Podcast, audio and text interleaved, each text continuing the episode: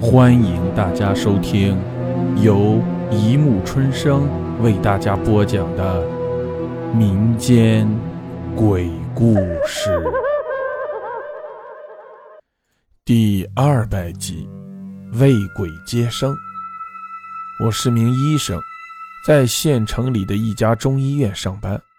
前几天，老父亲过生日，我赶回家。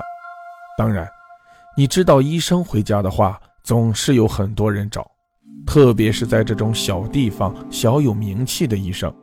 当然，我也不是在吹嘘自己的医术有多高超。那天我回家就没怎么落脚。凌晨的时候，突然我家的门又响了。大家不要以为那是在鬼敲门。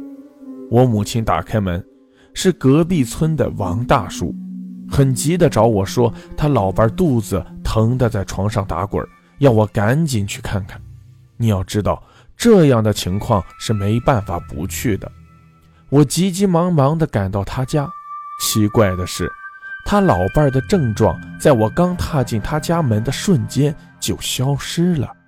时间到了晚上一点十五分，而他家人却没有人要送我回家。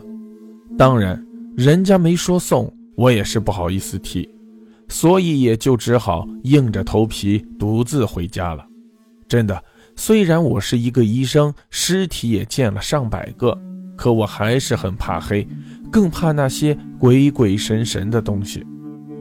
我回家的小路要经过一片树林，路是从林子中央穿过去的。这片林子很邪门，老听人说怎么怎么可怕。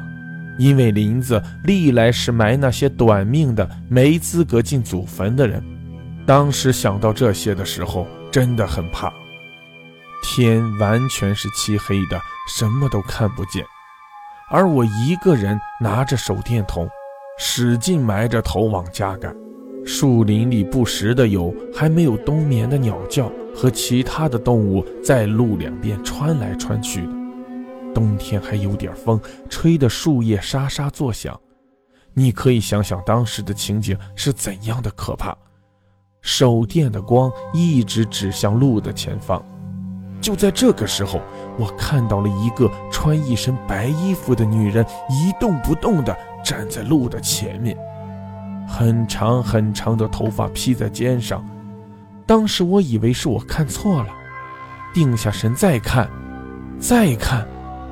没了，是我太害怕了吧？当时我想，我掐了掐我的合谷穴，再接着往家赶。奇怪的是，我感觉有人在轻轻拍我的肩，真的是有的。可我没怎么听见后面的脚步声呢。我吓得赶紧往前走，可以说是跑了，还是有人在拍我的肩。不管了，我猛地回头，天哪！一张脸惨白、毫无表情的脸，这是一张僵尸一般的脸。他的眼珠发白，一动不动地盯着我，一只手举在半空。我不能动。他说：“求求你帮帮我，我的孩子在肚子里产不出来。”我能做什么呢？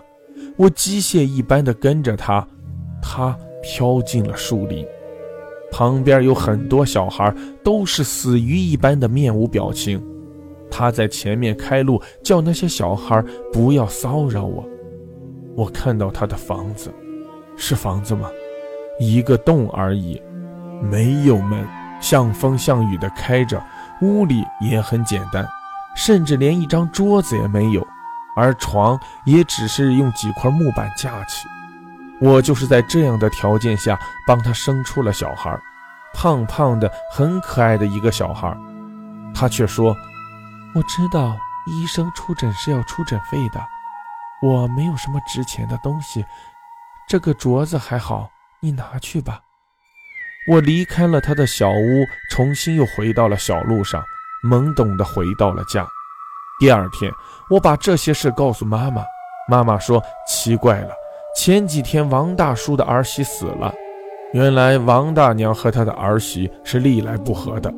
他儿媳是难产死的，当时王大娘正在屋里打麻将，突然屋里大叫了一声，牌友说：“你快去看看吧，这是要生了。”王大娘说：“早着来，才八个月，别理他，他神经病，经常这样。”结果没想到，人就这样死了。王大娘让村里的张二狗把他随便埋到那片林子里，那坑还是以前埋过短命鬼的。这张二狗也不是人。拿了钱还做这种事情，王大叔看不下去，就偷偷从家里拿了几块木板垫在媳妇儿的身下，从此他就在那里安家了。好了，故事播讲完了，欢迎大家评论、转发、关注，谢谢收听。